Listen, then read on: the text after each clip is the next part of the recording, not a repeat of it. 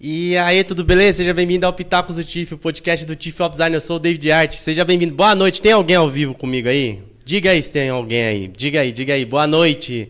Seja bem-vindo aqui ao podcast do TIF, Pitacos do TIF.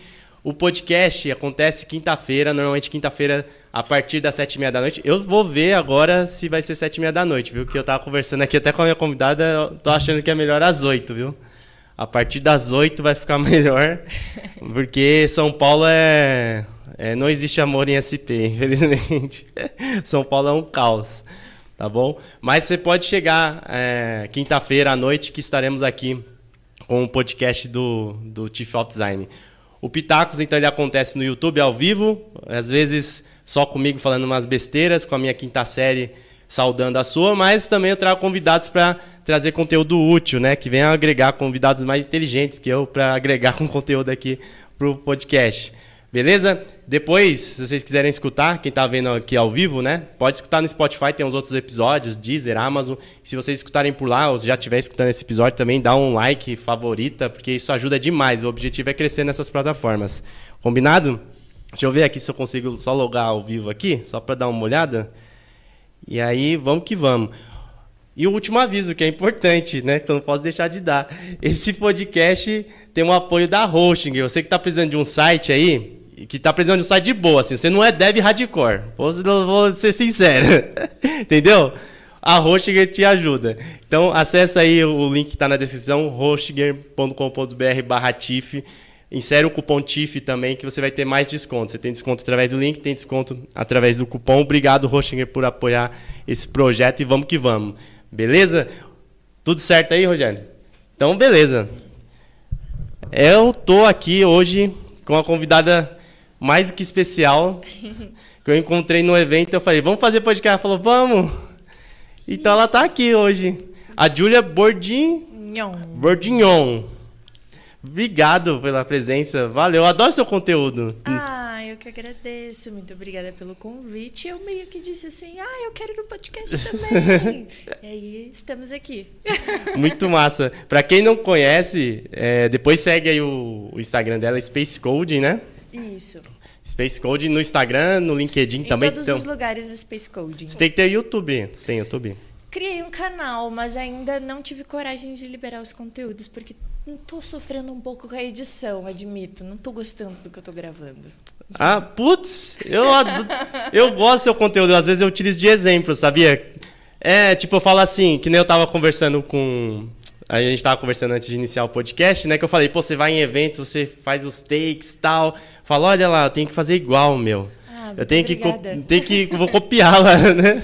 Muito obrigada. Eu muito gosto, obrigada. eu acho muito da hora o seu conteúdo mesmo de Mas tecnologia. eu tô sofrendo bastante com o YouTube, porque vídeos longos, né? Outra dinâmica. É. Eu nunca editei vídeo, eu nunca fiz nada disso. Agora que eu me descobri como creator ali no Instagram, tenho dificuldade com o TikTok, Eu qualquer também. outra plataforma, tenho muita dificuldade, mas agora eu aprendi a editar no, no Instagram. Agora eu já consigo dizer, ó, posso aprender outra. Tô aprendendo YouTube, quem sabe não crio conteúdos por lá.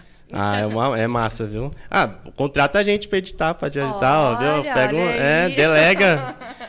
Boa, é uma boa. É. Mas eu acho que para delegar, eu preciso construir primeiro a minha estética, assim. Eu não tenho, Uhum. eu não sei qual imagem que eu quero transmitir no YouTube, se vai ter um nome para o canal, se vai continuar sendo Space Coding, se vai ter quadros, como que vai funcionar. Tô desenhando assim tudo isso, ouvindo a galera, ouvindo opiniões para definir essas coisinhas. Ah, só começa, depois você pensa. começar, é, né? só começa, depois você vai ajeitando. Ai, eu acho que sim, tenho que dar o primeiro passo. É. Bom, se apresenta aí pro pessoal. Você é dev, você é dev. é, deixa eu pegar aqui certinho. Back-end. Isso, back-end. Na empresa, Aquasoft. Aquasoft é a empresa de quê? De consultoria de software. Eles têm, eles montam times de especialistas em determinadas stacks. E se a tua empresa precisa de uma pessoa para atuar numa demanda específica, num projeto específico, ou se tu precisa de um desenvolvedor para resolver os teus problemas, Sim, tu sim. entra em contato com a Aquasoft, que eles vão te dar um profissional qualificado para atuar com as tuas demandas. Show. Mas você é, é dev, front-end, você é mestre em... Eu sou mestre em engenharia de computação também. Segui uma carreira acadêmica ah. e aí eu me formei em sistemas de informação, gostei muito da área acadêmica, queria ser professora e aí eu cursei o mestrado. Mas também. quantos anos você tem? Eu tenho 27 agora. Aí, não, na hora que eu tava vendo seu perfil, né, até para criar o, a descrição do YouTube, eu falei, ela é, já é mestre de tecnologia? E eu fui mestre com 25. eu já que faz massa. bastante tempo que eu sou mestre. Da hora. Obrigada. Não, porque aqui no Brasil a gente tem, infelizmente, né, a educação aqui é, é espaçada, é alongada, então o que lá fora o Messi é com essa idade realmente, né? Aqui no Brasil é 30. É porque 30. a educação, ela a carreira acadêmica, ela não tem uma remuneração tão imediata, né? Sim. O mestrado, poxa, tu vai levar mais dois anos estudando, podendo já ter ingressado no mercado de trabalho. E no mestrado, tu conciliar com o trabalho é difícil e a bolsa de mestrado é pequenininha. Então a gente não dá essa atenção para a carreira acadêmica porque a gente não tem incentivo financeiro. Sim, continuar. Total. Mas é uma ótima oportunidade, assim. É uma área que eu, é, tem que gostar de pesquisar, gostar de estudar. É uma Sim. coisa que eu super recomendo se você curte estudar. É, eu, eu, é uma coisa que eu penso fazer. Vamos ver se, se eu boto para frente. E tem doutorado também, que dá para pular direto. Sim. Comecei o doutorado, mas aí eu pensei, não, não, tá na hora de focar no mercado de trabalho. Mas aí como que você caiu em tecnologia? O começo, tipo, o que que foi na sua mente? Você falou, você Vou trabalhar Eu não falei em nenhum momento. Foi tipo, surgiu. surgiu. Eu tinha certeza que eu não queria medicina e também não queria. Eu não queria área da saúde, nada relacionado a cuidar pessoas, sangue, nada. E também tinha certeza que eu não queria nada de tecnologia, porque eu não ah. gostava da história de ficar atrás do computador, fazendo coisas que ninguém entende. Sim. E foi uma feira de ciências que hum, eu descobri. Não era uma feira de ciências, era uma feira de profissões hum. que levam a gente lá no interior para passear nas feiras de profissões. E aí eu descobri várias profissões e eu descobri que eu queria todas elas. Só que eu sempre tinha essa coisa de. Eu gosto de design, eu gosto de lógica de programação, de física, de biologia, de química. De... Eu gostava de tudo, queria ser tudo. Só que não uhum. existe uma carreira que eu posso ser tudo. Aí hum. me apresentaram a tecnologia. Na tecnologia eu posso ser tudo. Se eu quiser estudar biologia, posso, sei lá, fazer bioinformática. Se eu quiser, daqui a pouco, mudar para antropologia, posso ir para a área da inteligência artificial. Sim. Se eu gosto de ilustração, design, ir para o front-end, para o X, para o Y, experiência de usuário. Sabe, existem várias possibilidades de carreira e não tem um gap tão grande. É claro que tu tem o gap de transição ali dentro da área, sim, mas tu já está dentro da tecnologia, tu reaproveita todos esses conhecimentos. E eu, ah, tecnologia, quem sabe? Mas eu não sabia que existia carreira em programação e que existia diversas carreiras. Para mim era arrumar computador. TI, Sim. tudo incluso, arrumar é, computador. Técnico de informática, né? Técnico de informática, é. era isso que eu achava. E por isso que tecnologia não me atraía. E eu, de fato, comecei por esse caminho de manutenção, suporte, arrumar computador, programa, sabe, roteador. Na época a gente usava aqueles hubs de internet. Sim. Eu esqueci o nome daquilo, mas era internet de escada por pendrive. Sim. Ah, que tempo bom. E aí tinha, eu configurava as, tem as o pessoal internet. que você tá falando isso aí nem sabe o que é. Nem sabe ah, que é. tem que ver aí quem é que era da época é. do... Da, do discada, vixe, tem gente Não, que... da discada eu era da época, mas aí tem, teve depois da, da discada, teve uma tecnologia de pendrivezinho. Como é que era o nome daquilo? Eu tive muito pouco tempo, porque era muito caro aquilo. Eram é uns planos, que eram uma coisinha que tu conectava. E aí, ah, tá... tipo, tinha da, da Oi. Tinha. E aí ah, tinha o discadorzinho que tu instalava, que era uma, umas coisinhas feiosas, tipo o Inamp, que tinha aqueles templates horrorosos. Eu, aquilo ali tinha uma configuraçãozinha. Aí eu configurava a rede de internet das pessoas, limpava os caches, organizava os computadores e tal. Já era um trampo. E só essa possibilidade de ganhar dinheiro brilhou muito meu olho dentro da tecnologia. Porque era uma coisa tranquila, que eu conseguia aprender na internet, em fóruns de internet, como resolvia, e já estava trabalhando, entendeu? E aí eu só fui indo, explorando todas as áreas, até que eu cheguei cheguei na programação através do design. Sempre gostei de fazer ilustração vetorial, Hum. sempre gostei de desenhar, desenhava no papel e vetorizava, desenhava no papel e vetorizava. Aí eu comecei a vender identidade visual, comecei a vender Caramba! várias, passei por toda essa área do design. E aí fazia ilustração digital, fazia logo, na época que nem se falava em identidade Sim, visual, sim. eu vendia só a logo. E aí foi assim que eu comecei a ir pro front-end, porque é um pulinho muito curtinho, né? Para se tu já tá estudando cores e toda essa coisa de identidade visual, fazer o protótipo de um site é muito um pulo bem curto. Aí eu comecei a me envolver com programação front-end, comecei a vender site também, e aí só foi. Daqui a pouco eu, e esse tal de back-end aí, como é que faz? E aí eu gostei. E aí eu me apaixonei de fato, porque eu não estava tão feliz com design, com front-end. Eu gostava bem da lógica de programação. E aí eu me encontrei no back-end e tô desde então, assim. Caramba, mas aí. É, ó, você fez um pouco de tudo aí. Você até Um falou essa tudo. parte que se experimentou tal. Mas como, com- como que você. É, o que, que te trouxe para a parte de back-end? Assim, você foi algum projeto, Ah. algum trampo? Foi mais ou menos o mestrado, dá para se dizer que é a virada de chave. Assim. Não, porque você fez faculdade de do quê? de sistemas de informação. Ele, Sim. sistemas de informação é uma faculdade generalista, super generalista, porque a intenção é te formar um administrador de, de tecnologia, um gestor de TI. É algo bem para empreendedores. Mas que tem um pezinho na tecnologia. Então, eu tive um pouquinho de todas as áreas, que é justamente para a gente aprender como essas áreas se relacionam, como que eu conecto elas dentro da empresa, como que eu coordeno elas dentro de uma empresa. Então, eu tive um pouquinho de todas as áreas.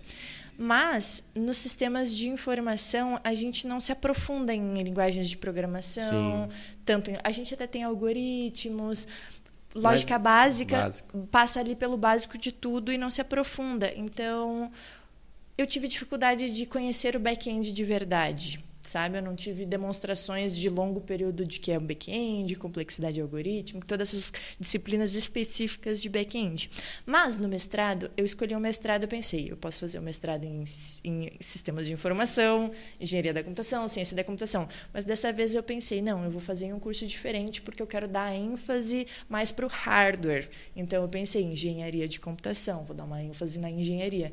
E aí, de fato, pegou bem os princípios, os fundamentos, a base da programação desde o zero. Eu escovava bit com assembly, que é uma linguagem extremamente chata, difícil, mas foi ali que eu comecei a entender o que, que estava acontecendo por baixo dos panos.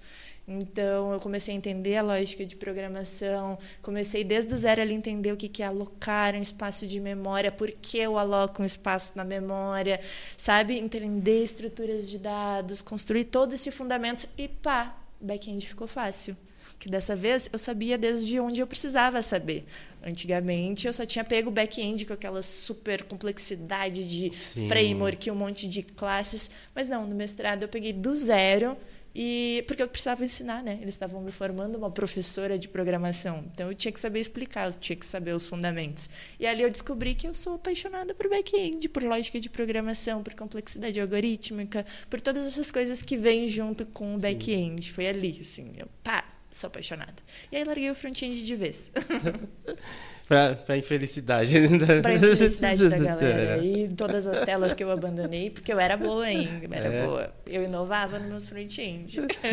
E, ó, o pessoal já deve ter percebido, né, que ela não é de São Paulo, nós estamos em São Paulo aqui. Mas Sim. você é de onde?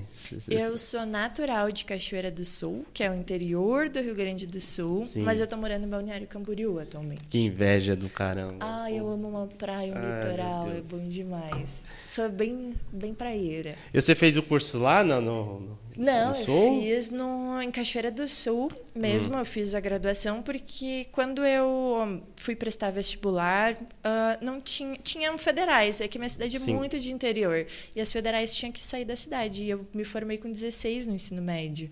Não, não pode sair de casa com 16, é, fica complicado, É. né? Poxa, tu precisa ter teus pais por perto, assim, ficou. E eu também não tinha recursos financeiros, porque eu não trabalhava com salário suficiente para me sustentar em outra cidade. Então eu fiquei em Cachoeira do Sul mesmo e fiz a graduação lá. E o mestrado, sim, eu viajei e fui para FURG, morar em Cassino. Não sei se tem algum cassineiro por aí. Cassino? Cassino, Praia do Cassino. E Bom, aí você começou a, a sua, sua carreira acadêmica e do nada do nada, assim, entre aspas, né? Você começou a compartilhar o conteúdo. Como que foi isso daí? Ah, não. A carreira acadêmica e o mercado de trabalho, eles sempre caminharam juntos. Hum. Esse é um ponto, porque às vezes as pessoas pensam, como que tu tem esse currículo? Tipo, como assim que tu trabalha X tempo e tu tem ao mesmo tempo uma formação? É porque eu trabalho desde o dos 16 anos e eu trabalho de, com tecnologia desde o primeiro semestre da faculdade. Então eu sempre trabalhei e estudei, trabalhei e estudei. Então eu venho, eu, eu construí sempre os dois juntos porque conhecimento acadêmico é uma coisa, conhecimento ah, é de mercado é Total. outra totalmente Total. diferente. E fazer essas duas coisas conversarem para mim era fundamental para o meu entendimento de quem eu quero ser dentro da tecnologia. Afinal, eu tinha 4, 5 anos na graduação, para descobrir qual era a carreira que eu ia atuar, ganhar uma experiência com estágio e sair preparada para o mercado, minimamente preparada, Sim. né? Então eu aproveitei muito todo esse tempo acadêmico para me aprofundar também com o mercado de trabalho. E aí a construção de conteúdos ela tem uma forte influência do mestrado porque no mestrado Sim. eu tinha que fazer muito. Eu sempre tive que fazer horas, né? Porque horas complementares. Sim. Adoro uma hora complementar. Eu sou aquela aluna que no primeiro semestre já esgotou todas as horas complementares com eventos, projetos sociais, com nerd, nerd ao extremo. Eu sou esta pessoa. Muito nerd. CDF. E aí, hum, o que que acontece? Tanto na graduação quanto no mestrado, eu tinha, eu estava sempre perto de projetos sociais, ensinando programação, ensinando qualquer coisa, qualquer coisa que eu sabia eu ensinava, porque toda a minha formação ela vem de ensino gratuito, sempre fiz cursos gratuitos, uh, usava computador de forma gratuita, tinha telecentro, eu estava lá, tinha curso gratuito, eu estava lá. Então, eu preciso devolver isso para a sociedade, fazer esse conhecimento ficar girando. Sempre carreguei isso comigo. Absorvi, joguei para o mundo também, para outras pessoas Sim. também, né? Consumirem, conhecerem, aprenderem. E aí, no mestrado, o mestrado pegou o primeiro, o meu final do mestrado pegou o primeiro ano de pandemia.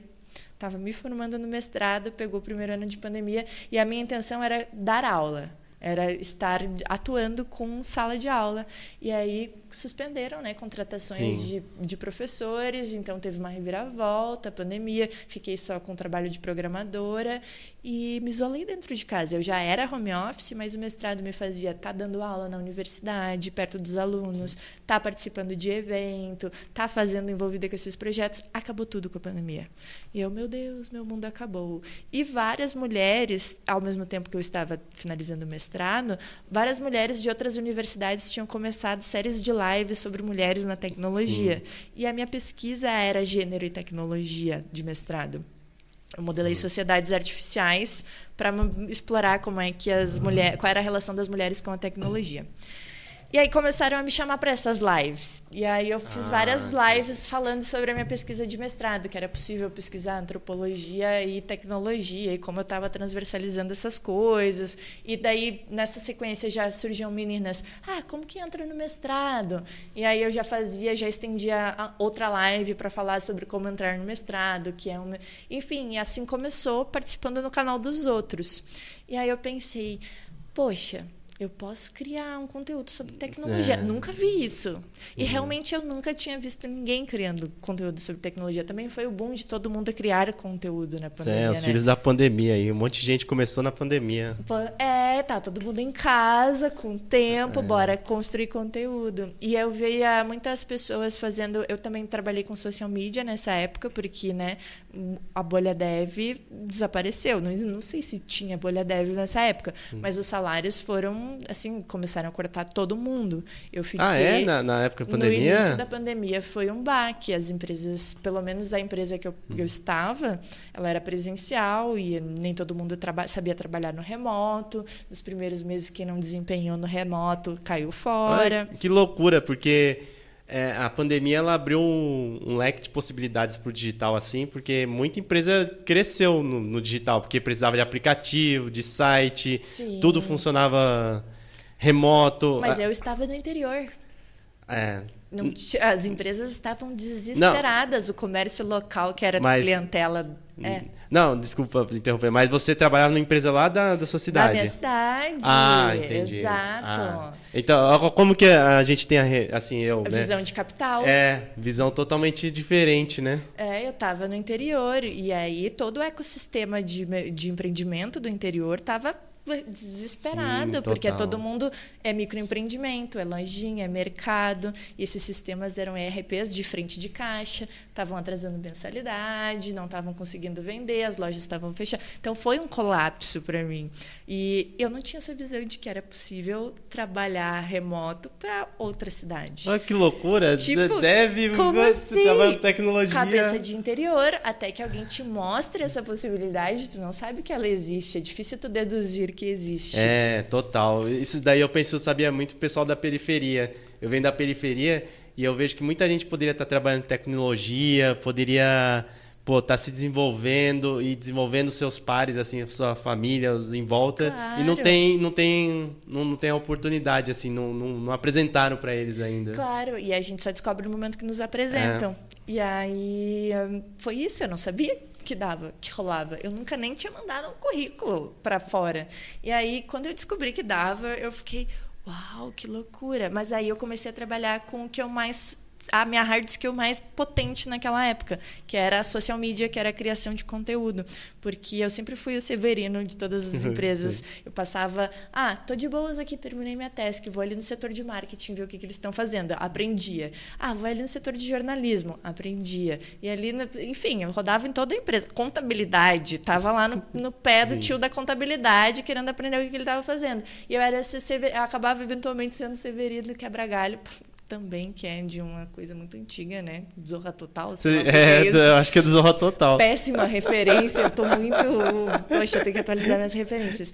E aí eu fazia de tudo. Não, mas eu sou dessa época também, viu? Eu tenho umas piadas que, tipo, eu sinto vergonha às vezes. Eu fui na Campus Party falei umas coisas, eu falei, meu Deus. É. Não, que- envelheceu super mal Severino, É. não vamos. Mas eu era essa pessoa que quebrava galho em todos os setores da empresa. E. Aí eu aprendi essa minha hard skill, eu estava atuando fortemente com front-end nessa época, fazendo site e social media. Então já vendi o site com o social media, que era para complementar Sim. as entregas. E aí eu pensei, eu estou fazendo conteúdo para pessoa que está na estética, pessoas que estão educador físico, que mais que eu tinha de cliente, fisioterapeuta, estava fazendo conteúdo para pessoas random e tendo que estudar, porque eu não sou aquela pessoa que gera um copy, Ctrl C, Ctrl V. Eu estudava, eu fazia o post, estratégia. Aí eu pensei, por que, que eu não faço para tecnologia? Tipo, por que não?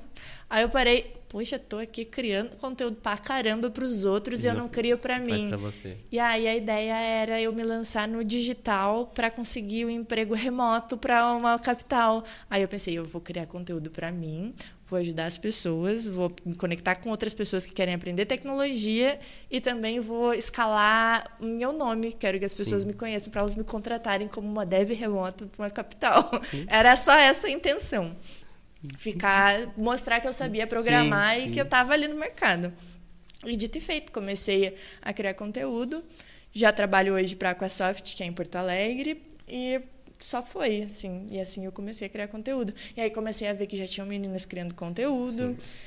E tinha muitas meninas, eu fiquei assim, porque eu tava me sentindo sozinha esse tempo todo, era só eu ter conhecido essas meninas, que muitas coisas tinham se resolvido, sabe? E tinha muita gente criando conteúdo há muito tempo e eu não- simplesmente não sabia que essas pessoas existiam. E aí assim começou e aqui estou eu. Estourou, né? Come- Uh, quiser, queremos estourar ainda um dia. Mas ainda tem poucas meninas que fazem conteúdo, não é? Ou, ou, Eu que acho que. acha? Eu não sei se é porque eu tô na bolha da. do- É, tem eu isso, né? conheço muitas Eu conheço meninas. muito. Eu tenho um uma, um- uma palestra que eu faço que é sobre mulheres na tecnologia e eu fecho ela com uma, um slide forrado de mulheres que estão criando conteúdo só no Instagram. Tipo, muitas fotinhos, assim. Eu boto várias fotinhos de mulheres. É, é que a gente vive nas, nas, Nas bolhas. nossas respectivas bolhas, né? É, a gente por exemplo, no YouTube, é, eu não sei se tem tanta menina assim. No YouTube eu não sei se tem tanta É, menina. mas no Instagram tem bastante. É, e assim, é muito louco, né? Porque se você abrir o explorar do Instagram, por exemplo, você digitar design ou, sei lá, tecnologia, você vai encontrar vários perfis que você nunca imaginou ter visto na vida Sim. que estão produzindo conteúdo. Você vai pro TikTok, a mesma coisa. E a galera que tá ganhando dinheiro, tá fazendo conteúdo, você nunca viu. É uma galera. E que tá super influente na sua bolha. É... A internet tem essas coisas malucas, né? É... Até com influenciadores famosos, assim, tipo, esses dias eu tava num evento que alguém falou: Olha, Fulano. E eu. Quem que é o fulano? e aí a pessoa, ah, porque tem mais de 20 milhões de seguidores. E eu, uou, tu vê, sabe? Ao mesmo tempo que tu é muito influente em uma bolha, tu também é uma pessoa que pode tranquilamente ser anônima. A internet é uma é, loucura. É muito, muito, muito, é muito louco. Loucura. É. Mas isso, isso é legal também, porque o pessoal que está começando aí. Inclusive, quem tiver na live quiser mandar perguntas, mande aí. Aproveite que a gente está aqui, você manda pergunta. É, porque dá para todo mundo, tem espaço para todo mundo. É um oceano que, que todo mundo pode navegar. Sim. E tem até pesquisas que apontam, né, que tipo os micro, micro, nano influencers, nem sei como o pessoal daqui das agências chama, é micro, nano. Tem os micros. é. Tem todos Tem todos, é. Mas os bem pequenos influenciam Isso. tanto quanto é, os é, grandes na sua bolha. É, não, tem até umas até estatísticas, mais. assim, os grandes é meio que a pra marca aparecer, fazer o estardalhaço. Mas os que convertem mesmo são os menores. Porque a gente tende a confiar quem está mais próximo. É, total. Então quem está criando conteúdo aí, ó, não desanime. Se quiser começar a criar conteúdo, crie que pode ser uma boa para você. Pode ser uma boa tanto para esse negócio de influência ou para alavancar teu próprio nome, que foi a minha intenção. Eu só queria ser reconhecida como deve ser Sharp. só queria que dissessem, ah, Gi é back-end. Se eu precisar de um back-end, eu chamo a Gi. E se desenvolver também, né? Você acha se que você aprendeu muito? Ah, eu aprendo pra caramba. É. Eu tô é. sempre estudando porque eu tenho a responsabilidade de estar atualizada com a galera para compartilhar conteúdo. Então eu acabo me motivando muito mais em estudar, apostar, ó, tô estudando estudando, acordei cedo, estou estudando. Ah, tô lendo tal livro. Ah, quero fazer review. A galera já me manda, ah, e esse livro aqui tu já leu? Não, mas posso ler e já te passar o que, que eu estou achando dele. Então, é, isso é muito motivador. Me desenvolvo muito tecnicamente graças à criação de conteúdo, porque daí eu estou muito empolgada. É. Eu tenho uma motivação, assim, eu tenho com quem compartilhar tanto a vitória quanto a dificuldade. Hoje eu compartilhei uma dificuldade nos stories e a galera, nossa, eu também passo essa dificuldade. E aí tu fica, pô, não sou tão, não tô tão não sozinha, tô vacilando. É, eu tenho que fazer isso daí, viu? Porque eu, nossa, eu não compartilho nada, não. Eu sou meio low profile. um creator low profile. é que eu acho que eu já enjoei, sei lá. Eu, é tanta coisa, tanto mas vídeo. Mas é o teu jeitinho de criar, é, às vezes. Mas eu tenho que compartilhar mais coisas. Que nem eu tava falando de evento. Eu vou no evento, eu, eu fico na resenha lá e o pessoal fala, ah, que não sei o que e tal. E aí depois eu falo, meu, não criei nada pra mostrar no Instagram. Poxa, as pessoas é, gostam de ver eventos. É, eu tenho que fazer mais isso daí. Mas quando que você, é assim, não, não sei se, se caiu a ficha assim, mas quando você viu que tipo, tinha um monte de gente seguindo, assim, que você falou, caramba, eu tô criando conteúdo, tem uma galera compartilhando, seguindo, e como que você reagiu a isso? Porque assim, você veio do interior, até inclusive. Tem, antes... Eu tenho mais seguidores é. que habitantes na minha cidade. É, olha isso que loucura. É muito louco, né? É muito louco. Eu fico assim, uou! Porque quando, você, quando eu comecei a ver seu conteúdo, eu percebi que você era do interior. Eu falei, uai, essa menina aí é do sul, de alguma cidadezinha lá. Grossa, chucra, perdido em São Paulo. Sim, sou eu.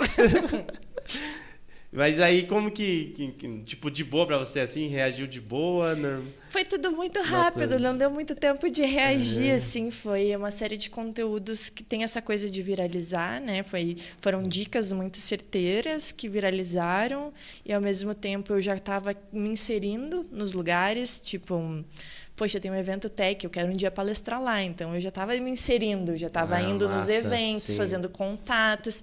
E aí as coisas só foram conversando, assim. É claro que os seguidores me ajudam com muita coisa. Esses números de rede social me ajudam com muita coisa. Eu consigo alcançar mais pessoas, consigo chegar em lugares que eu não é. conseguiria sem ter esse alcance. Sim. Então, mas foi tudo muito junto. E é claro que eu quero crescer muito mais, porque a minha intenção é tipo falar sobre tecnologia em todos os os cantinhos do Brasil, assim, eu tô super empolgada com várias ideias de projeto que eu tenho e eu preciso de mais números para que esses projetos se viabilizem, sabe? Sim. Então tô focadíssima assim, vamos tirar esses projetos do papel. É, é, infelizmente também tem essa questão de número, né? Se quanto mais número você tiver, mais fácil são as coisas, né? É, mais fácil. É. É, também cresce com dificuldades porque tu tem mais responsabilidade com o que tu fala, com o que tu compartilha. É, mas aí é consequência. É assim, cobra mais de quem tem. quem tá ganhando mais também, né? Quem É. mais. Faz Quanto parte. mais visibilidade tu tem, Mais- mais, visibilidade tu tem. É, É, mais- os dois aspectos da. Mais responsabilidade. Mais É, faz- responsabilidade. Faz, parte. Que nem um jogador. O jogador ganha um milhão. O outro ganha 200 mil. Você vai cobrar mais do que do que que- ganhando um milhão, Com certeza. né? Quero ganhar um milhão, inclusive, não estou nem nos 200 mil ainda. Não, mas com certeza, você vai- 200 mil você vai chegar. Bora, bora, bora. Eu, eu, Tenho eu tenho muito isso daí também. Eu quero, eu quero rodar o Brasil, assim, que eu gostaria. Eu tenho muita o ideia Brasil louca. é incrível, né? E falar sobre tecnologia e levar tecnologia para pessoinhas como eu que não sabiam que tecnologia podia virar e que eu não preciso sair de Cachoeira do Sul para me desenvolver profissionalmente, por exemplo, posso trabalhar remoto, É. levar para as pessoas essa possibilidade e elas também podem fazer com que a economia do país se desenvolva com muito mais agilidade, sabe? Eu acho que é um ganha-ganha para todos os lados se a gente leva a tecnologia para todos os cantinhos, sabe? Sim, total. Não, não, é surreal. Esse exemplo que você deu aí, que você trabalhava já com tecnologia numa cidade, você não pensava que poderia trabalhar remoto. Não, não. É- é falar surreal. remoto, eu vi em documentário americano. Poxa, o cara trabalha, o hackerzão do quarto dele, ele nem precisa sair. do- E era essa imagem, assim, do cara hacker Sim. que trabalhava no quarto. E, e os gamers. Eu acho que os Os gamers, já, gamers. já conhecia eles jogando em casa. Que loucura. E, ó, é sobre essa parte aí de, é, de, de trabalhar remoto, e até que você falou agora do, do dev. É, do dev ter essa questão do. De, de que a gente tinha essa, essa ideia do, do cara ficar fechado no quarto, etc. É, como que você enxerga as soft skills pra galera de dev? Ah, eu acho que é uma balança, né? Hard skill, soft skill e as Ó, duas precisam. Pode deixar água aí, não tem problema não, Pode viu? deixar? É, não pode fazer, não tem problema de fazer propaganda não. Ah, eu acho que é uma balança, assim, hard skill e soft skill tem que estar no mesmo peso. Não adianta tu saber muito, não saber se comunicar, e não adianta tu saber se comunicar e meter o conto em todo mundo e não entregar nada tecnicamente, sabe? Só que fala-se em soft skill recentemente. Eu acho que na época que eu comecei, assim, eles até escondiam a galera da TI, É- é né? verdade, eu trabalhava numa salinha que era no, no porão da empresa, e aí tu entrava naquele porão, assim, tinha servidor, um ar-condicionado estralando zero graus para não esquentar os servidores, e a gente trabalhava igual uns loucos, assim, com capuz, com roupa, a 40 graus na rua, e a gente entrando na salinha do submundo. E não precisava se comunicar de fato, a gente só precisava ficar lá. Trancafiado, Trancafiado, garantindo que o sistema não. É, a gente tinha até a cafeteira dentro da sala, assim, que era para não ter que sair e interagir com a empresa. E era assim, mas agora a gente tem. A tecnologia está atravessando muitas áreas do conhecimento, né? Então a gente precisa se comunicar para entender o próximo, para entender como. Tá tudo muito fracionado, né? Agora a gente tem o back-end, o front-end, o cara do banco, o infra, nanana. Então tem que rolar uma comunicação. Antes tu até conseguia fazer as coisas sozinho, mas agora já não cabe mais. Agora é trabalho em, em equipe para somar, para se desenvolver. Então, eu acho que soft skill é, tá muito importante. Tá muito importante. É, a, gente fala muito de soft skill também é, relacionado à comunicação, que é, mas tem outras coisas, né? Sim, Tem proatividade. Eu gosto também de ser empático. Eu acho que empatia te ajuda muito, principalmente se tu é front-end, porque tu tem que olhar bastante a perspectiva do outro para desenvolver um software mais mais que mais contemple este usuário, né? Porque tu tem que Sim, estar sempre sim. pensando no usuário. Você não é gosto- usuário, né? É, eu, eu tenho que desenvolver as coisas pensando em quem vai utilizar. E a empatia é uma soft skill assim indispensável, principalmente para quem pensa produto. Eu acho que tem mais soft skills. Nossa, a gente Nossa, pode. Paciência. Paciência, é uma soft skill, né? humildade, eu acho que tá, trabalho em É, equipe. trabalho em equipe. Nossa, É. dá pra gente discorrer sobre soft skill, dá o resto do, dá pra fazer um episódio do É, podcast, talvez por isso que quando.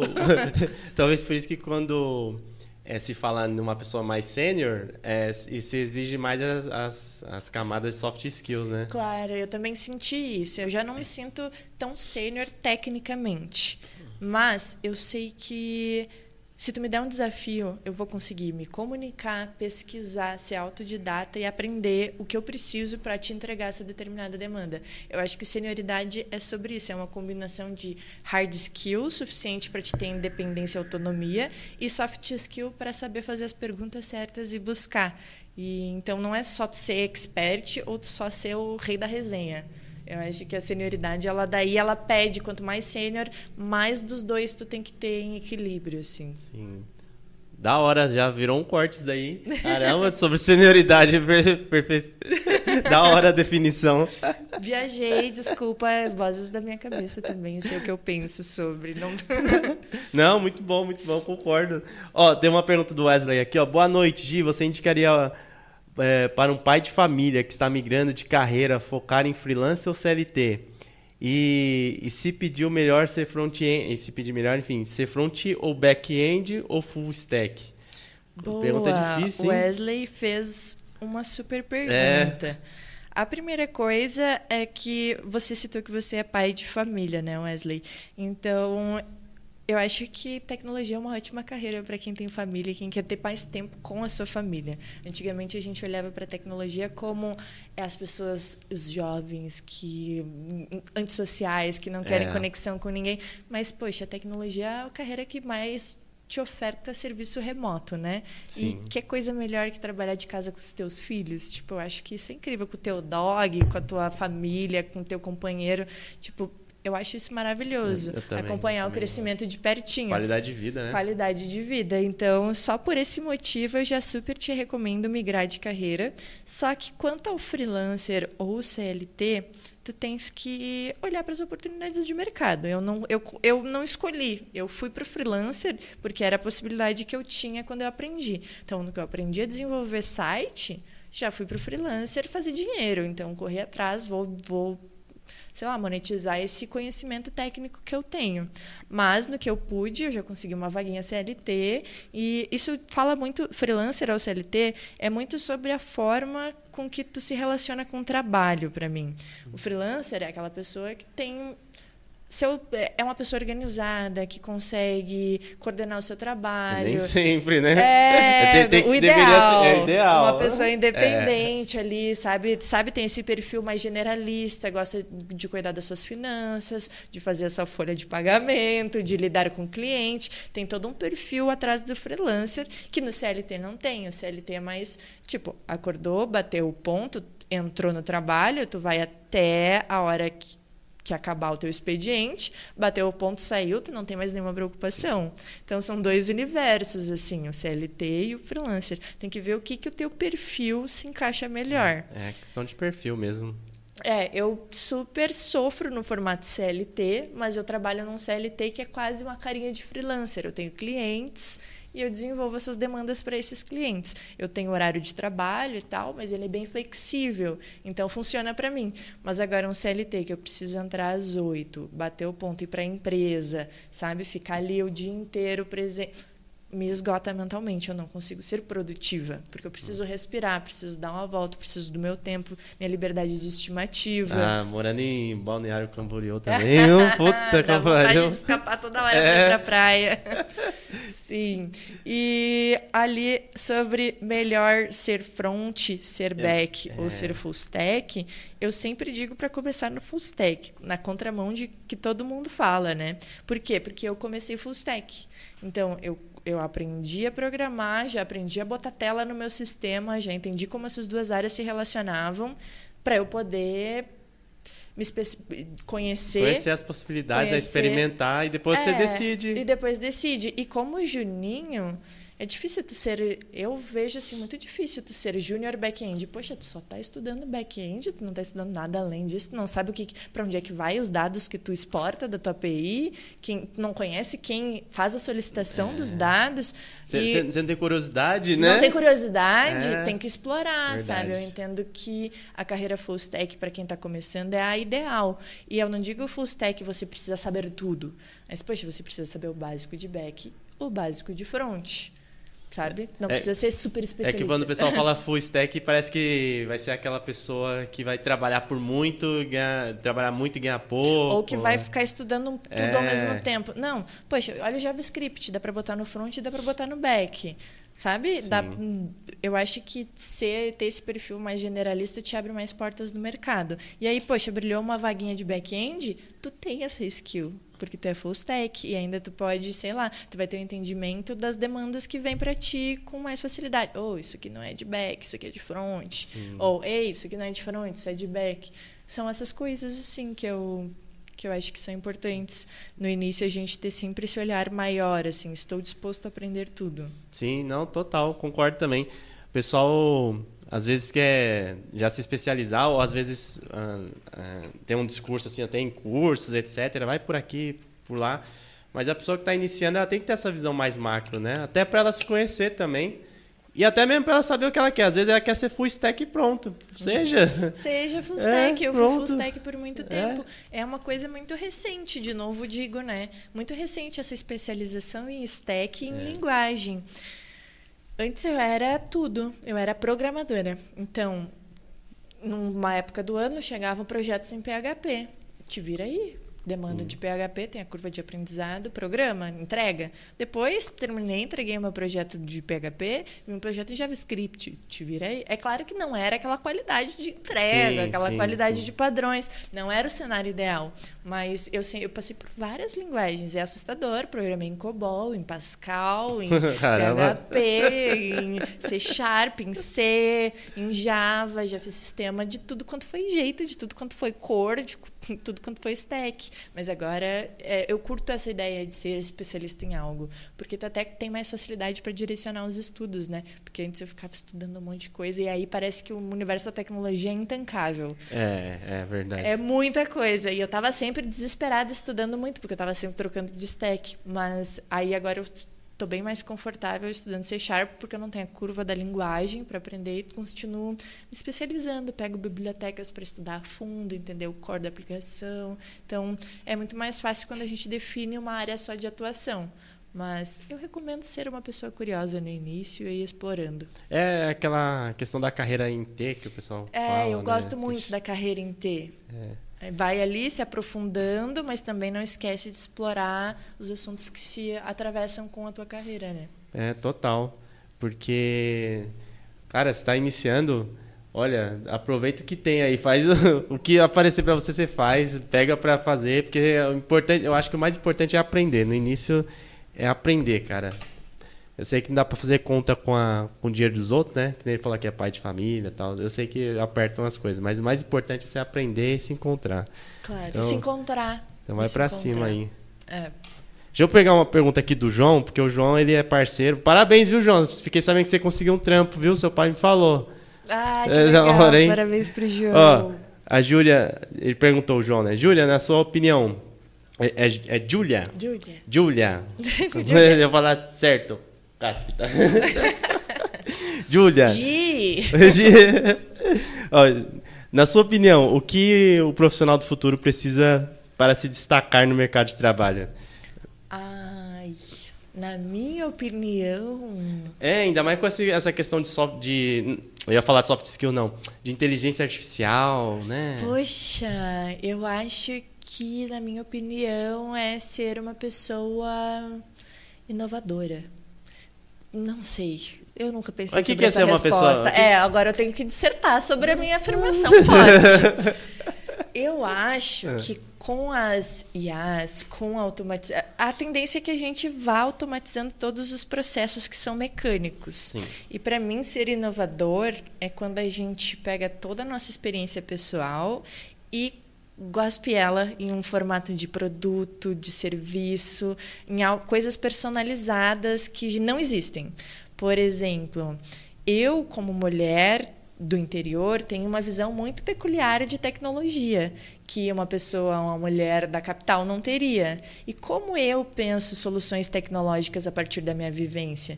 Eu não quero só um desenvolvedor que saiba fazer for, for it, sabe estruturas de eu quero um desenvolvedor que enriqueça as minhas regras de negócio com a sua experiência. Eu não sei se estou conseguindo não, sim, me fazer sim, entender. Estou viajando na maionese porque ele perguntou a minha opinião. Mas eu acho que a tendência é que cada vez mais a gente valorize essas pessoas que trazem suas experiências, suas visões de mundo e contribuem com inovação de produtos. Porque processo por processo, daqui a pouco as IAs estão mandando bem, entendeu? Sim. Mas desenhar coisas que contemplem pessoas é algo que é que é transformador assim para mim isso é inovação é tu trazer a tua experiência pessoal para dentro do produto é tu impactar a empresa como ela te impacta não ser só trabalhar para um CNPJ porque eu tenho que cumprir oito horas, mas sei lá, entregar um valor, entregar um impacto, ser impactado, sabe? Não, são coisas subjetivas. Eu nunca pensei sobre essa resposta. Veio do coração isso. Muito bom aí, João. João não sei. É, ferrou João. com, o meu podcast, viu, João? Vou, vou, vou reclamar pro seu pai lá. Seu pai pedir ajuda no supino lá, vou deixar cair na, na cara dele, né? Eita, eita, João. Não, mas é, o que, que, que, você acha do. Você já falou aqui que as, as AIs vão a, automatizar e vão, vão substituir o trabalho mecânico e tal, mas você acha que elas vão chegar a substituir o trabalho realmente do programador? Ah, não posso dizer que sim, também não posso dizer que não, assim, não vou mentir. Porque, porque todo mundo tá nessa pira aí, todo mundo tá fazendo essa pergunta. Você já criou algum conteúdo disso daí? Não, Devia porque criar. eu não tenho uma opinião sobre isso. Vamos lá. Vai criar um conteúdo falando que você não sabe. É porque... todo mundo tá pesquisando, perguntando. É porque eu não conheço profundamente o potencial das inteligências generativas, é, né? ninguém conhece, né? Ninguém sabe para onde vai. Mas uma coisa é certa, elas vão automatizar o que é processo mecânico. Então a gente não tem como fugir, porque historicamente a gente faz isso. A gente não tem ali as máquinas lá na, era, na Revolução Industrial automatizando um processo mecânico. Sim, sim. Então é a tendência sempre a gente automatizar as coisas mecânicas. Mas o desenvolvedor, ele tem muita criatividade e experiência pessoal quando ele coda. A gente tem hum. maneiras muito peculiares de resolver problemas. Quem é que nunca olhou para o código de outra pessoa e pensou, ei, eu não teria feito assim? Sim. Porque tu tem a tua experiência pessoal que te leva a chegar a lógicas, a conclusões, a desenhos de aplicações, principalmente a galera do front-end. Cada um pensa um front-end de uma maneira Sim. que representa a sua experiência pessoal. Tu coloca a tua experiência pessoal ali. Seu, Isso uma IA não consegue. Né? É, coloca o seu repertório. Uma IA não tem como reproduzir o teu repertório, porque ela não tem a tua história de de vida. Assim como eu não consigo reproduzir o teu repertório, mesmo sendo criado, mesmo que fôssemos Sim. criados juntos, nós Sim. temos experiências de mundo pe pessoais diferentes. E eu acho que isso é insubstituível. Mesmo que a gente treine uma IA com todo o conhecimento do mundo, ela não vai ter a minha experiência de vida. Não tem como substituir. E é isso que traz inovação. Para mim é isso. Não, mas no, mas no código. No código, sim, com certeza. Sim. Se tu é um desenvolvedor mecânico, tu é substituível. Se qualquer pessoa consegue desempenhar aquele processo mecânico hum. de escrever um for, poxa, eu não gosto de escrever uma estrutura de repetição. Eu deixo a IA escrever para mim. Eu dou dois tabs, hum. ela identifica ali os objetos e escreve para mim, entendeu?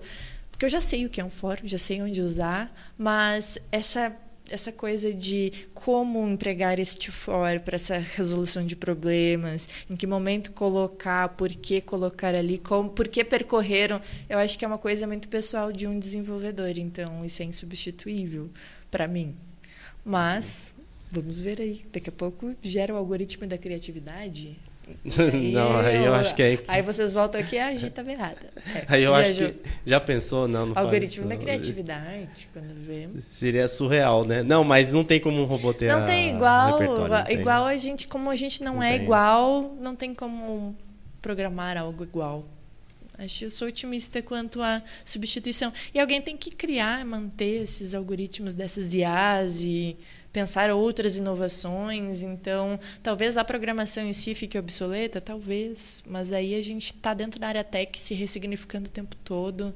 Eu, pelo menos, nunca paro de estudar. Estou sempre explorando uma coisa. Agora surgiu IA, estou onde? Estudando sobre IA, estou lendo sobre IA. Como que eu posso contribuir para esse futuro tecnológico utilizando IA? Estou sempre tentando me inserir nesses futuros, nessas possibilidades de futuro.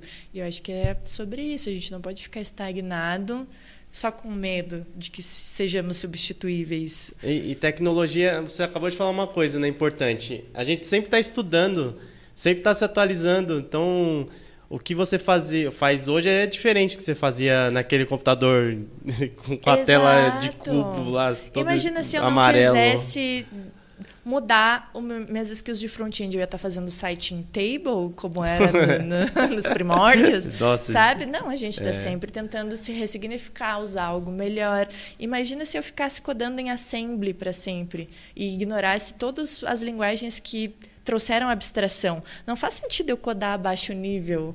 Sabe, é, a gente está vivenciando a automatização desses processos, cada vez mais abstrato o processo de programação, cada vez menos artesanal. Então, com as IAs, eu acho que a gente continua caminhando nesse, é, nessa jornada aí de cada vez tornar as coisas mais fáceis de serem desenvolvidas, menos mecânicas. Menos, menos. mecânicas, né? Na verdade, vem, algumas coisas vêm para facilitar, né?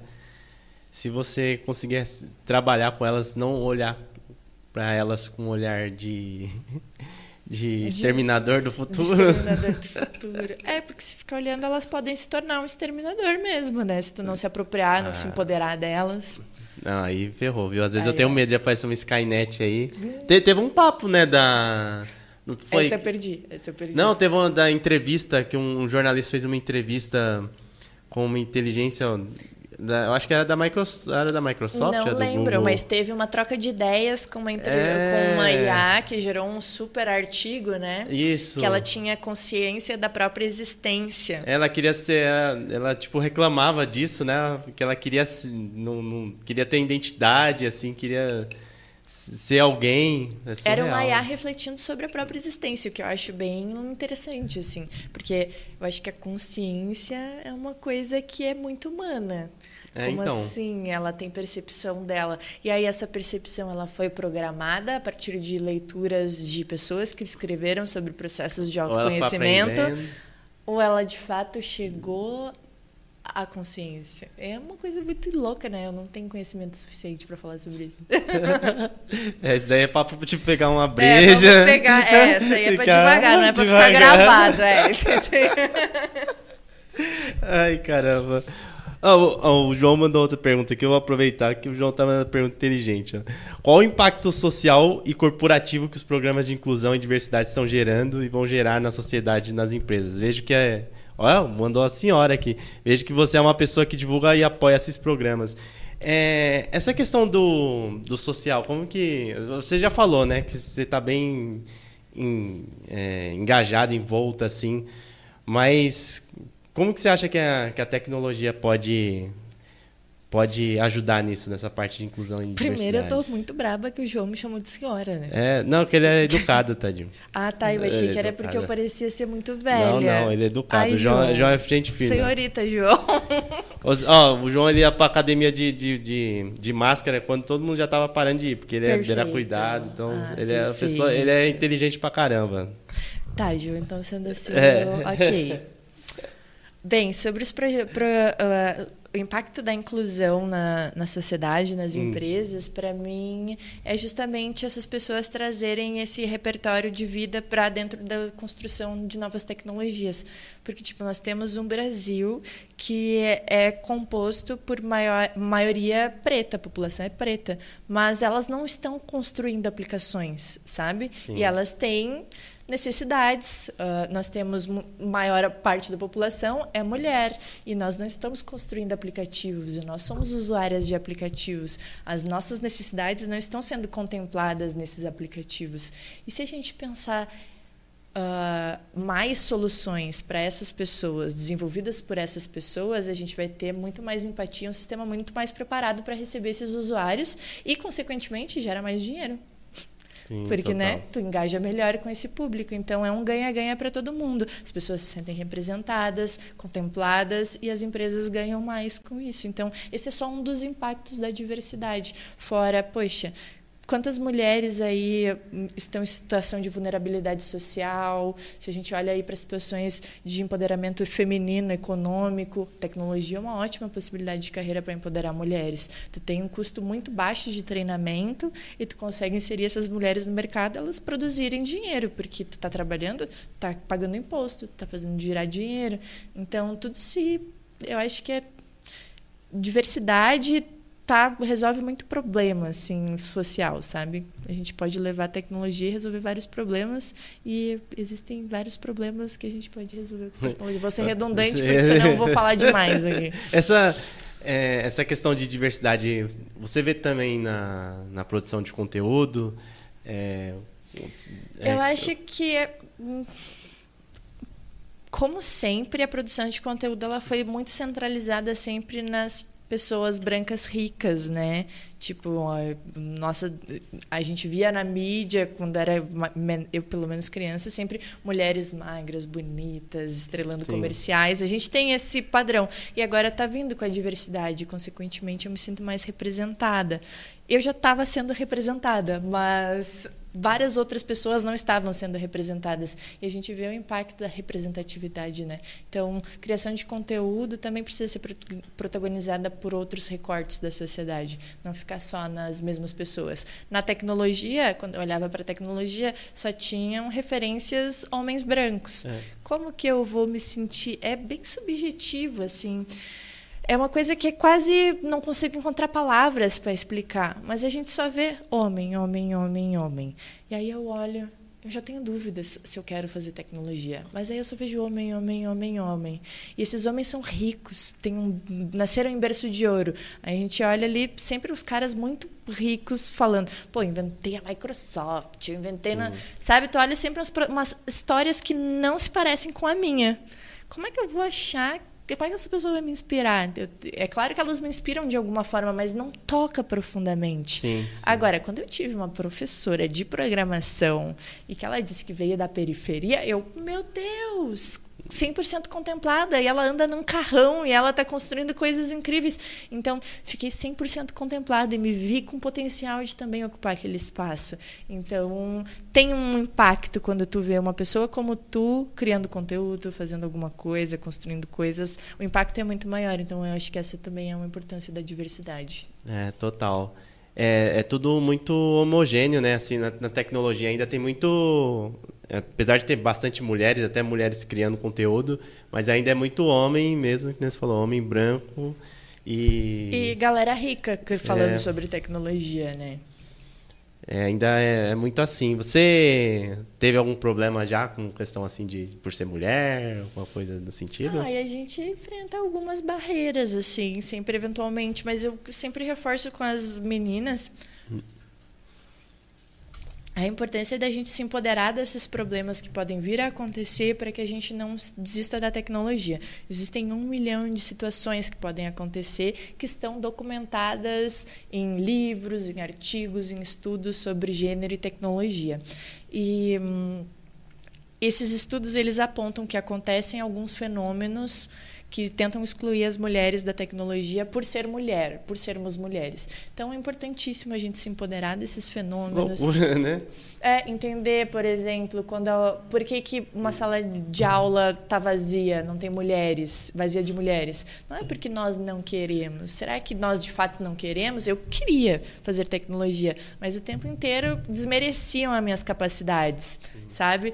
E aí, mas eu estava ligada. Ei, é natural os homens hum, desconfiarem das minhas capacidades por eu ser mulher, enfim, não vou dar para trás com, por causa disso. Então eu acho importantíssimo a gente se empoderar desses fenômenos que podem acontecer para que a gente consiga se defender ou encarar numa boa ou não desistir ou não se abalar. Eu gosto mais dessa ideia. Acontece, vai acontecer, espero que não, espero que cada vez aconteça menos, cada vez a gente respeite mais as mulheres, mas quando acontecer é bom a gente estar preparada para lidar da melhor maneira, não se decepcionar, não chorar, não desistir, não abandonar. Então eu uso mais ou menos assim as barreiras quando a gente olha para elas. Sim, né? Você está falando aí de uma forma de olhar para continuar para enfrentar, não um é, desanimar. Não, não desanimar.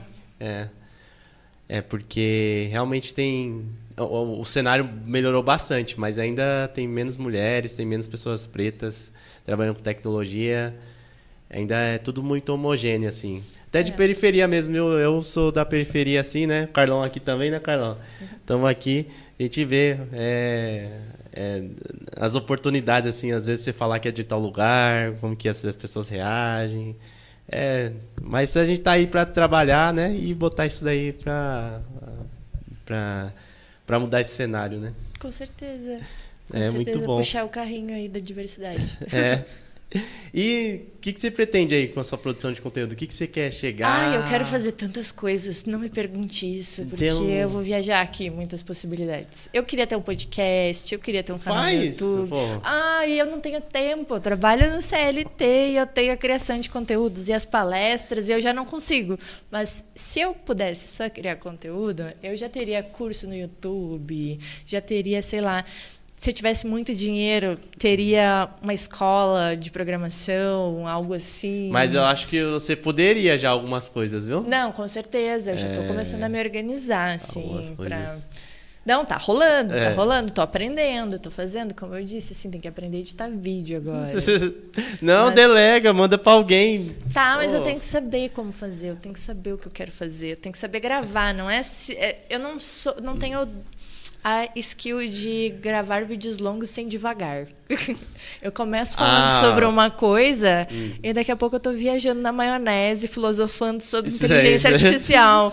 Comecei uma aula de algoritmos, aí daqui a pouco eu tava pensando os algoritmos na inteligência artificial no futuro, eu já tava viajando na maionese. Não, mas a edição salva. Tem um, salva. Monte, tem um monte de influencer aí que você olha e você fala, nossa, que da hora, mas é, tem carisma de uma porta. A edição salvou. carisma de uma porta. É, tem um monte de influencer aí, vocês que trabalham aqui, vocês devem saber. A edição salva, a linguagem, nossa, tem, pelo amor de Deus. Tenho que acreditar. Não, e você, é. você tem carisma, você é uma pessoa ah, que, que dá para fazer. Estou falando isso não é porque você está na minha frente, não, viu? Ah. Porque eu acho mesmo. Ah, obrigada. Então, acho que tem, tem possibilidade, sim. Mas uma coisa que eu fico pensando, não sei se você pensa assim também, é, às vezes de ficar muito no conteúdo, se afastar um pouco do mercado e depois estar tá ensinando algo que você não está praticando. Ah, com certeza, eu penso nisso, porque os conteúdos que eu crio têm forte influência do meu trabalho. E aí eu penso, e aí, se eu sair do, do mercado de trabalho? É. é, é puxado o mercado de trabalho, tem que ter uma. Porque eu trabalho em projetos gigantes que não teria como eu criar isso para um curso. Poxa, é uma, eu trabalho em projetos gigantes com super infra, locação de. Sabe, são vários times trabalhando simultaneamente. Como é que eu ia reproduzir esses conhecimentos em um projeto de portfólio? É bem difícil. É. Então, eu gosto muito de estar no mercado de trabalho, principalmente na consultoria, porque a gente vê. Assim, a gente trabalha com clientes totalmente diferentes o tempo inteiro. Sim. E isso me dá uma visão muito legal, que eu gosto muito e que me enriquece muito na hora de criar conteúdo, de contar experiência, de contar perrengue. E que com certeza eu não teria experienciado se eu tivesse só construindo projetos para dar aula. Ou Isso. se eu tivesse só dando aula. É, aquele, aquela coisa, a teoria nem sempre conversa com a prática. Na prática, a gente faz mais gambiarra do que é, no na... projeto em cenários controlados. Sim. Total, na verdade, até a pergunta que o menino fez aí do Wesley, né, no começo, na, no, assim, no curso, na teoria, é tudo bonito. Você segue a metodologia, Sim, você tem um passo a passo, etapa. É. Tasks bem escritas, o professor traz um desafio com tudo bem documentado, Isso. te dando condição. Agora vai para o mercado de trabalho desenvolve um aplicativo tipo Tinder para emprego. É, é, é tipo, isso. E é isso, desenvolve. E aí tu olha, ah, ah eu quero um Uber de não sei o quê. É. tipo um Uber. É. Faz um iFood aí, eu quero um Faz iFood. Faz um iFood, só que de planta, é. entendeu? Eu olhei a planta agora, peguei o um exemplo. É tipo isso que vem, é uma coisa maluca e aí tu tem que se virar. É. Eu gosto da experiência de mercado por causa disso. É, às vezes eu fico pensando nisso. E também porque a gente acaba assumindo um papel, às vezes, de, de tipo de mentoria, às vezes, para algumas pessoas, assim, que Uhum. nos seguem, né?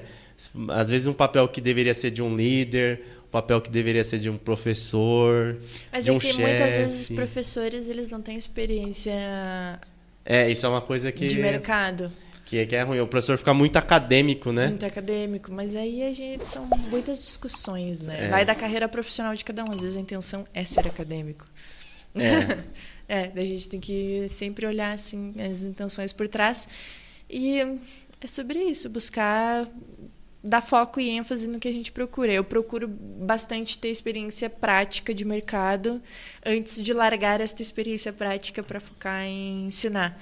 Por isso que eu não. As pessoas me perguntam por que tu não larga o CLT para investir na tua carreira de criação de conteúdo.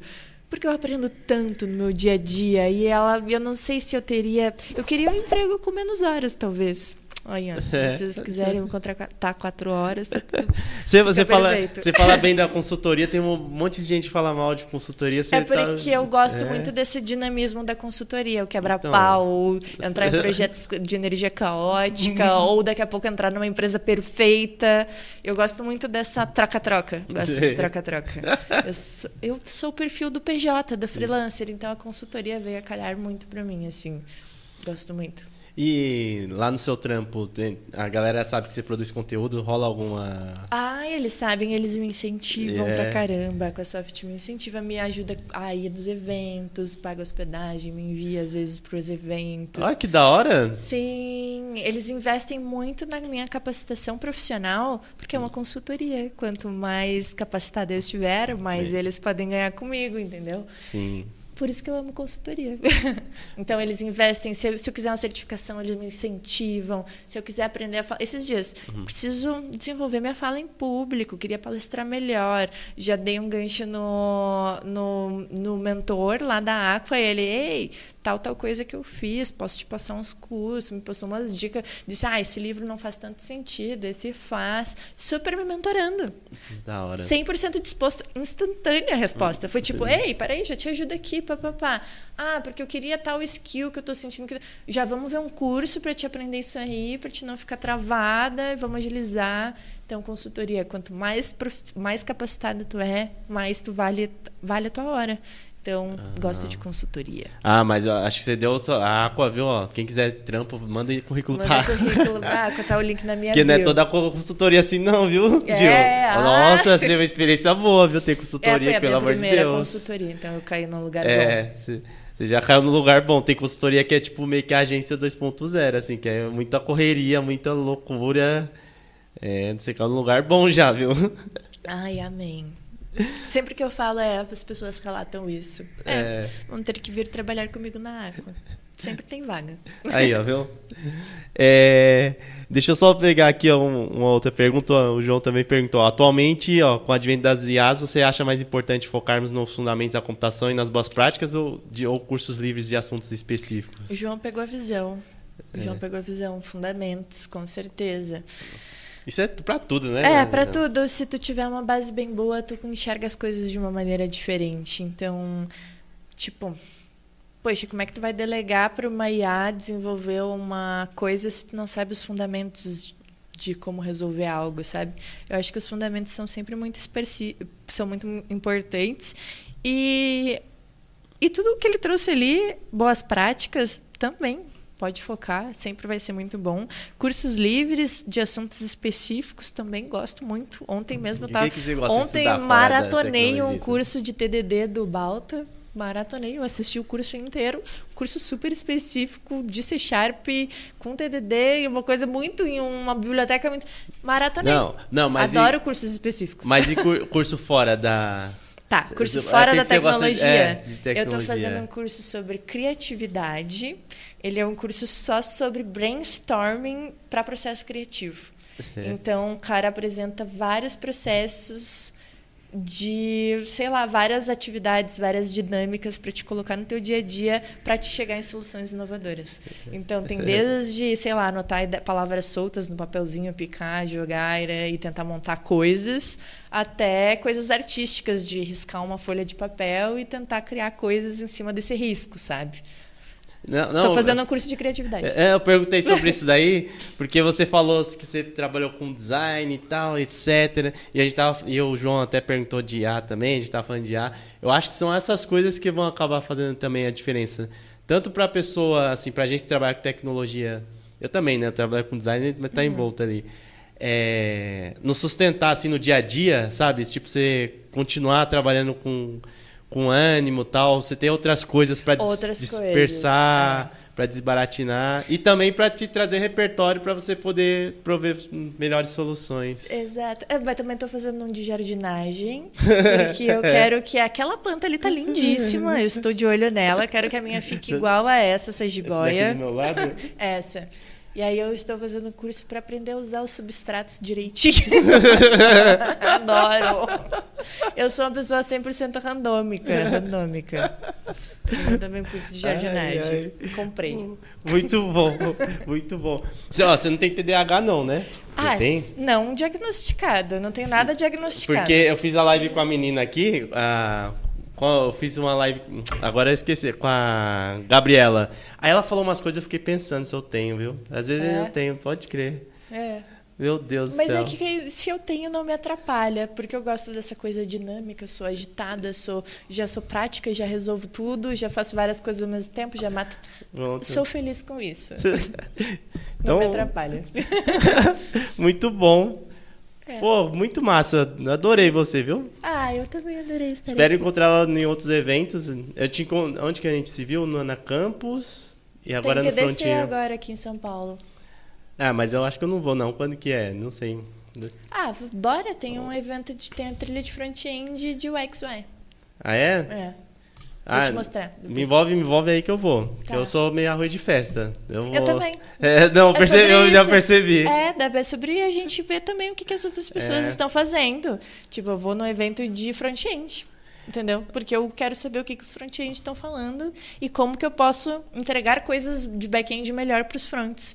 Porque eles vão lá e eles reclamam da gente. É. Então eu vou lá ouvir o que, que eles estão reclamando, ou eles estão pedindo, ou eles estão. Enfim, assim eu vou com todas as áreas: e-commerce, API, evento de tudo, eu vou. Tudo, tudo, tudo. É, eu, eu por exemplo, estava lá no front e não tem muitos designers né, que vão em evento assim. Claro. E aí eu estava lá também e acabo me tornando referência, assim, acabo fazendo network, tendo trabalho depois. E vocês designers viajam muito na maionese na hora de ah, passar total. as coisas pro front-end. Total. Eu vejo total. o designer desenhando assim, eu, ah, ainda bem que eu não, não sou viaja na, A gente faz muita merda, pra falar a verdade. Eu não, viajo, umas coisas é. que dançam, pensa que estão aonde? Na Disney. eu fico chocada com que os designers desenham assim, ó. Ah, desenvolve aí, rapidinho. é, mas eu acho que falta um pouquinho, assim, dos designers, às vezes, isso. Mas eu acho que mudou já, mudou um pouquinho. O pessoal antigamente era, era, era pirado, assim, falava tecnologia. Ah, meu Deus, desenvolvedor vai se lascar, tem que passar o layout. Hoje em dia já... É, mas tem mais proximidade, né? É, tem mais proximidade. Essa questão de, de cultura de produto digital, de, de experiência do usuário, melhorou bastante. Ah, que legal.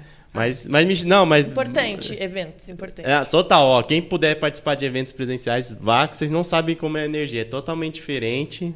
Entendeu? E se tiver um pós ainda, tiver um after, tiver um bar melhor. Adoro, porque é ali que a gente faz network. É, Total, total. É... E, e, conhece as pessoas de pertinho, né? Tipo, troca experiência. Sim. No evento a gente fica muito papapá, técnico. Assim. Ali a gente troca quem gosta de planta, quem gosta é, de gato, verdade. quem gosta de cachorro, vida pessoal, troca ideia, o que está estudando, cursos aleatórios. É. é ali que a gente enriquece mais ainda. Rola de tudo.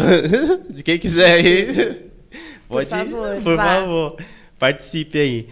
É. Ah, e falar nisso, só o, o monstro deu a, a deixa aqui, né? Espero que tenha, né, do monstro. Vai ter um, um after aqui na Dex. Dex é um evento que vai ter aqui da, de São Paulo, da Mergo, é, uhum. de experiência, né, sobre design.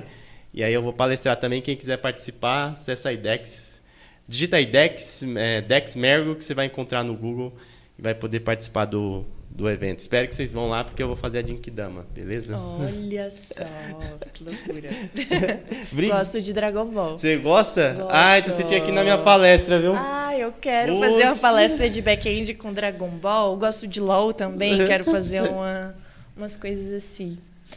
É, acho que é legal, mas é que eu tenho medo de ser cringe, porque Dragon Eu Ball já saiu da, da de Eu, cena eu, faz- tava, eu tava falando com ele, só que aí o público, por exemplo, o público que eu vou palestrar agora é meio mais ou menos da minha idade, assim, Ah, na e dá média. pra fazer um Dragon Ball. É.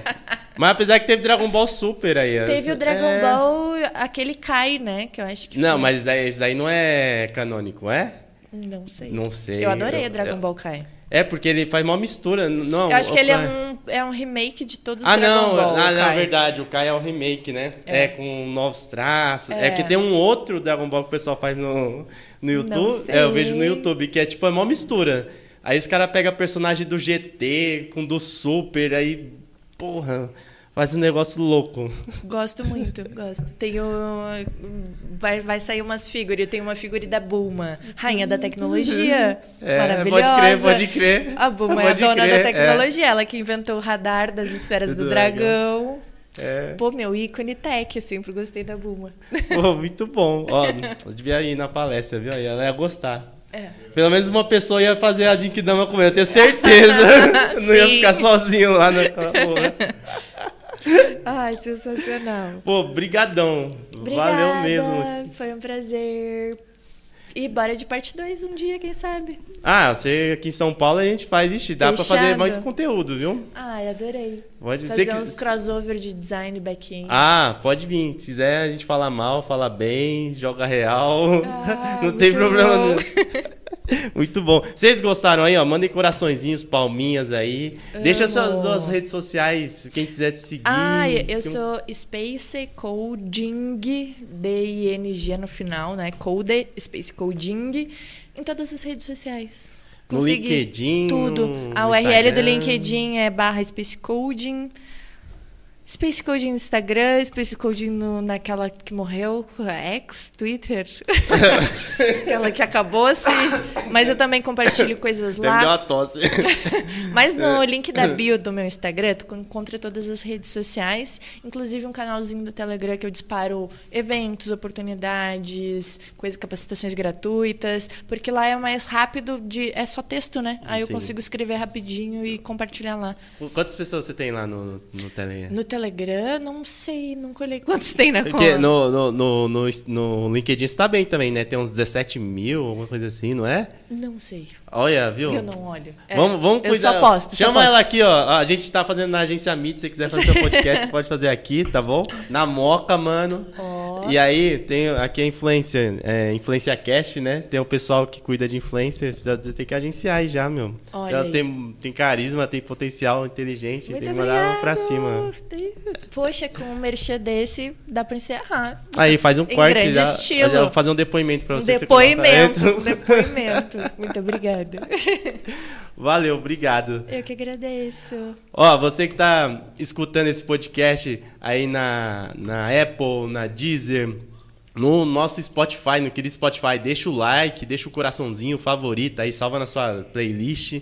Beleza? Você tá vendo no YouTube, também deixa o like, se inscreva no canal, ative as notificações.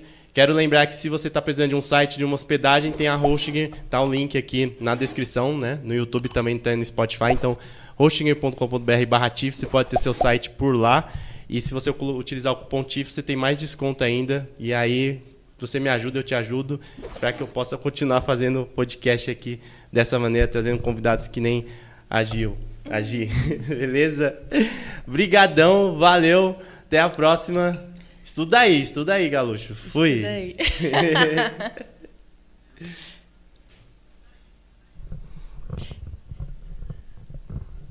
e acabou.